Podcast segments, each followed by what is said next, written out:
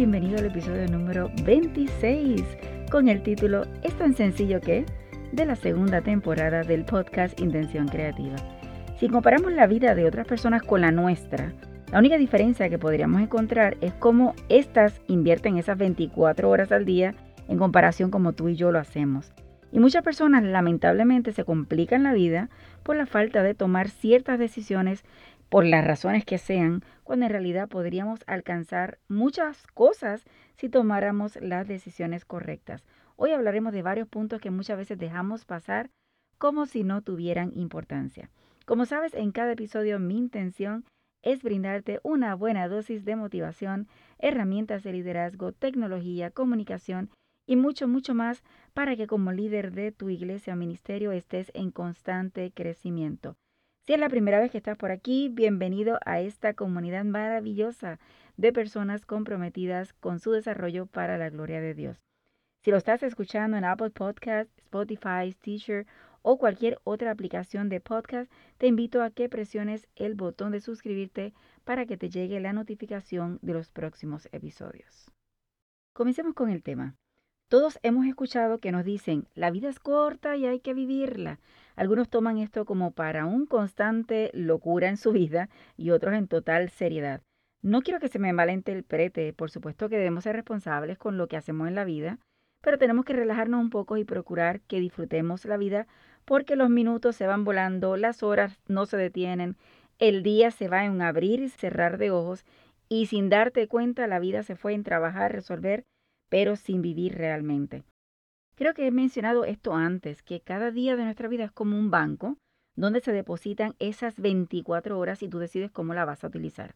La mayoría la invierte o invierte ese tiempo en trabajar, dormir, comer, aprender, si es casi obligatorio, algún tiempo de familia, quizás ejercicio, tal vez algo de diversión y si sobra un poquito tiempo para Dios y muchas, muchas horas al ocio y perdemos grandes oportunidades. Así que hoy voy a hablar de varios ejemplos sobre esto. Número uno, si extrañas a alguien pero estás tan ocupado y dices, lo haré mañana, no tengo tiempo para enviar un mensaje o hacer una llamada.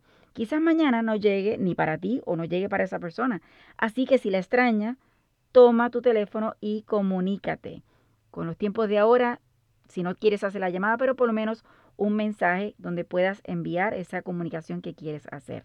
Número dos, por años he escuchado a personas, tengo este vestido para cuando viaje a este lugar, o tengo esta vajilla para cuando vengan visitas, y mientras tanto la familia está con los platos normales que hasta la esquina están medias voladas. ¿Por qué tenemos que esperar o guardar cosas materiales para ocasiones especiales cuando el levantarnos en la mañana ya es suficientemente especial? No todos los que se acostaron anoche hoy amanecieron con vida. Entonces, Busca esas cosas que tienes guardadas para esas ocasiones especiales y úsalas o provoca ese evento especial para que lo disfrute. Yo siempre recuerdo que cuando me compro un vestido, siempre mi esposo, ¿y ya la vas a utilizar? yo le digo, ¿y por qué no?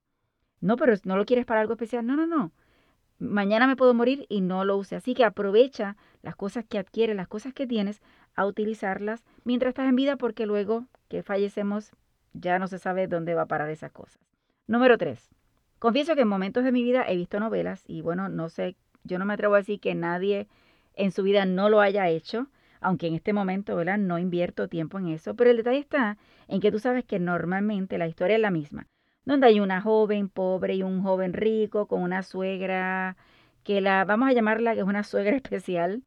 Yo recuerdo que en muchas ocasiones me encontraba yo o mis amistades gritándole a todo pulmón al protagonista como si ellos oyeran, pero dile que la quieres, y me muero de la risa de solamente pensarlo y recordarlo. ¿Por qué a las personas le cuesta expresar el amor o el cariño a los demás? Comienza hoy a evaluar si evitas esto y haz un cambio y verás que la vida será un poco más sencilla en esta área. Número 4. Como profesora siempre le doy puntos a los estudiantes por participar y yo les llamo a esto que le doy puntos por hablar en mi clase. Así que nadie puede estar calladito. Creo que parte del aprendizaje es escuchar, pero también el, proceso de interactuar es esencial para que puedan aprender mucho más, ¿verdad? Entre otros aspectos de la educación. Lo que ocurre es que a veces tienen dudas y no quieren o no se atreven a hacerla. Así que si tienes dudas, lo mejor que hagas es hacer la pregunta. Y tal vez esta frase que voy a decir ahora la has escuchado antes, así que grábate que no hay preguntas tontas, sino tontos son los que no la hacen. Recuerdo en una clase, fue presencial en la universidad, eran tal vez más de 20 estudiantes, y recuerdo que había estudiantes, la mayoría estaban estudiando para gerenciales, y me estuvo bien curioso porque los gerenciales se supone que hablen, están trabajando con otras personas, con público, y había personas que le costaba expresarse o hacer preguntas y yo tenía que estar constantemente motivando y decir, señores, doy puntitos por participación. Así que es importante que no te limites al proceso de hacer una pregunta porque tu duda puede ser la duda de otra persona y puedes ayudar. Es importante abrir la boca y hacer esa pregunta. Número 5. No sabes cuánto me molesta. Y ups, yo creo que aquí estoy confesando demasiado. Pero me molesta cuando se le hace una pregunta a una persona y, por ejemplo, vamos a hacer la pregunta. ¿Deseas agua o jugo? Y contestan lo que tú quieras. ¿Cómo lo que yo quiera? Si realmente te estoy preguntando es por, para saber lo que tú quieres. Así que debemos aprender a decir que esto me gusta o esto no me gusta, qué es lo que aceptas y qué es lo que no aceptas. Por supuesto, con educación y amabilidad, pero hay que decirlo. No debemos cerrarnos y solamente complacer a los demás porque simplemente no nos atrevemos a decir que me gusta esto o lo otro. Así que es importante que tomemos la valentía, lo hagamos con decencia, lo hagamos con educación pero que digamos y expresemos lo que nos gusta o lo que no nos gusta. Número 6. Yo imagino que has escuchado a alguno de tus familiares decir, es que tú no me entiendes. Y tal vez en algunas ocasiones yo también he utilizado esa frase y por eso te digo que ha sido un reto para mí aprender que si no intento explicarme mejor, no será posible que me entiendan. Así que trata con todas tus fuerzas eliminar esa frase explicándote mejor y verás que tal vez de la noche a la mañana te comiencen a entender. Yo sé que hay situaciones difíciles que no necesariamente van a entender a uno, pero es mejor intentarlo y saber que lo intenté y si no se pudo, pues hay que orar por él o por ella. Número 7.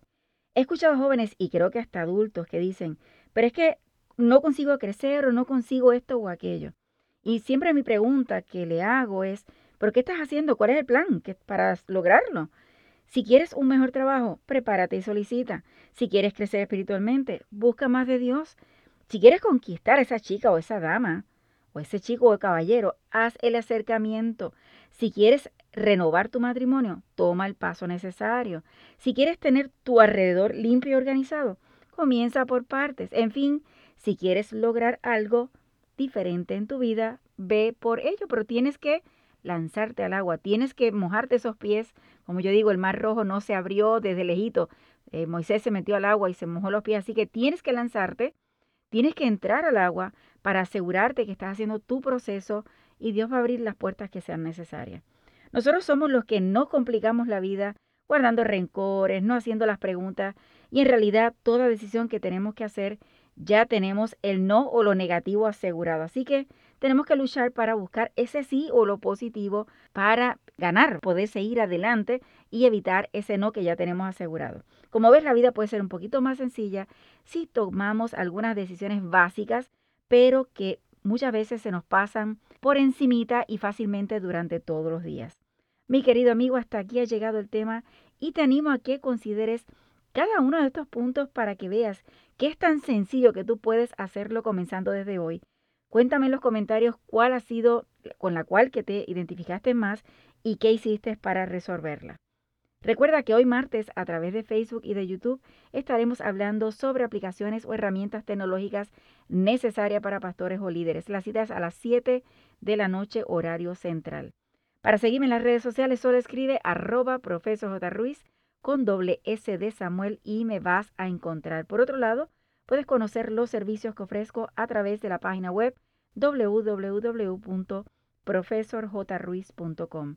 Estoy más que segura que te gusta Intención Creativa, así que te animo a dejar algún comentario amable en el lugar donde lo hayas escuchado y por supuesto que lo compartas con tus amistades, familiares y no te olvides de los hermanos de la iglesia. Como siempre finalizo con mi lema, no te limites a nuevas oportunidades de aprendizaje. Recuerda que juntos podemos construir un legado de bendición.